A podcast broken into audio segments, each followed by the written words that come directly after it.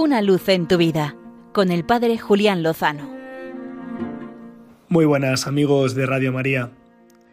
Eran algo más de las 7 de la tarde.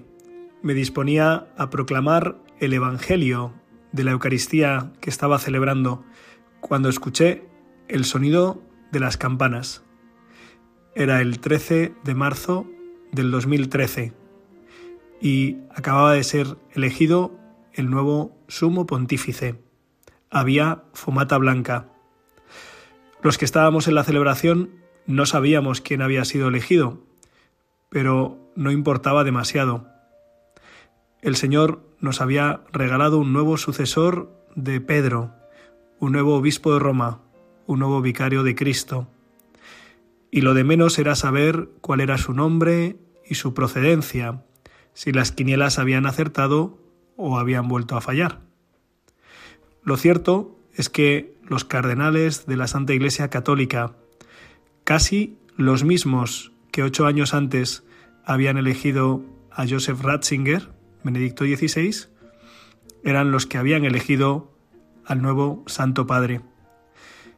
Y lo importante era que el Señor nos había prometido, nos había asegurado que nos acompañaría todos los días hasta el fin del mundo, que nos asistiría y que las puertas del infierno no prevalecerán sobre la Iglesia y que nos dejaría en su Iglesia su Espíritu Santo que nos asiste y nos guía.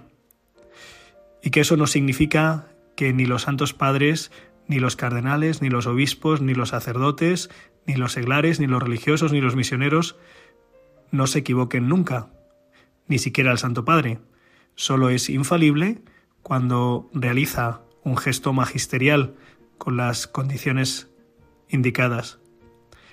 Se puede equivocar, puede tener expresiones más o menos felices, pero lo importante es que ha sido elegido por los cardenales, asistidos por el Espíritu Santo, que buscan el pastoreo de Jesucristo en medio de la historia, por medio de su Iglesia, en el ministerio petrino.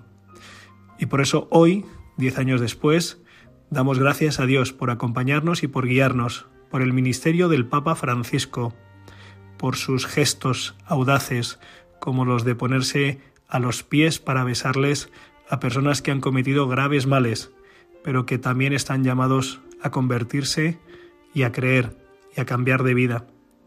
Gestos de ir a buscar a los perdidos, a los lejanos, expresiones que nos han golpeado a todos para renovar nuestra fe, para vivir la alegría del Evangelio, para salir a las periferias, para no dejar de anunciar a Cristo a tiempo y a destiempo, para tender puentes y también para decir con claridad que la vida es sagrada, que no se puede atentar contra ella ni al comienzo ni al final. Y tantas cosas que en estos diez años ha llevado adelante el Santo Padre, el Papa Francisco.